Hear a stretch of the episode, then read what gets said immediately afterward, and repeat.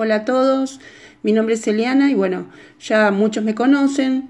Trabajo un poquito en, la parte de asesoría para, para emigrar a, España desde Argentina.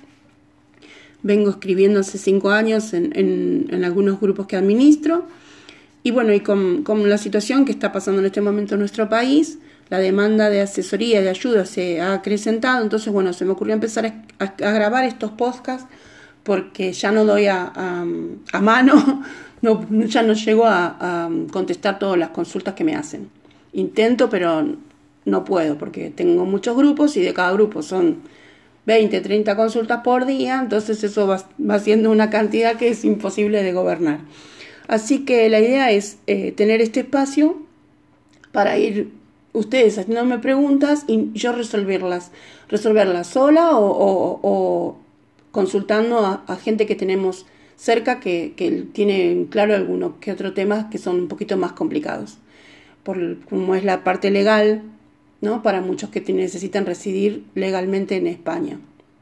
Así que bueno, em, vamos a intentar dar respuesta ordenadamente y es probable que en algunas cosas también nos equivoquemos, no somos no somos perfectos, así que si en alguna de las respuestas no están de acuerdo o creen que tienen dudas, bueno, vuelvan a repreguntarnos y así iremos solucionando un poquito cada tema.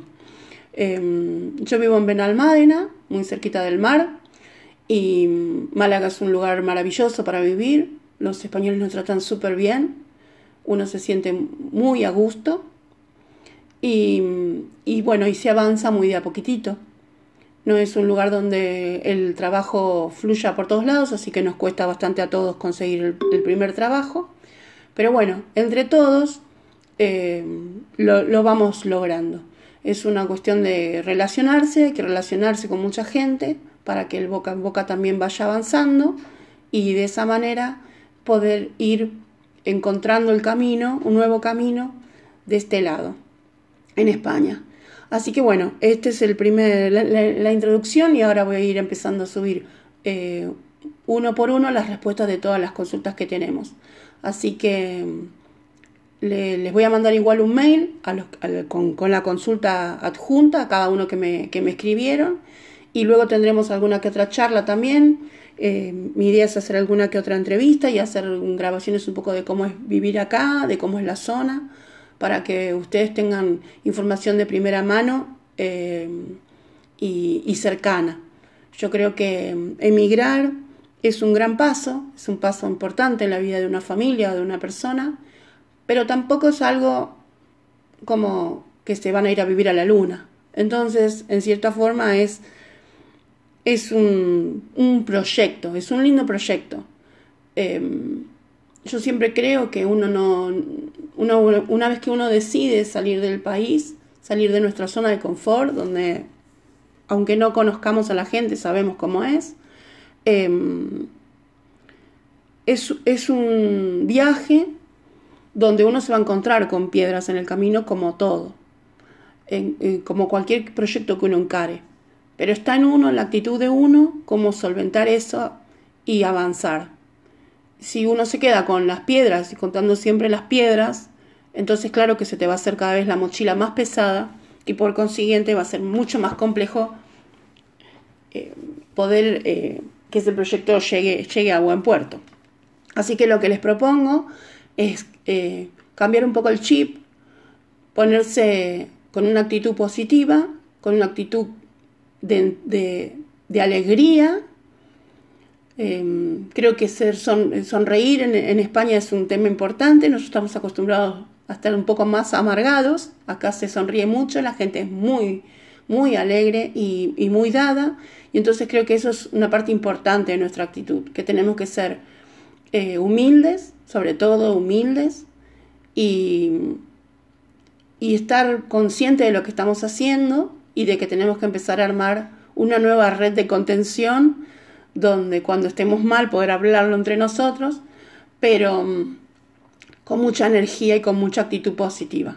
Así que los invito a, prepararse y a los que están acá, bueno, a seguir luchando para, para que esto sea realmente em, un proyecto de crecimiento, un proyecto de crecimiento.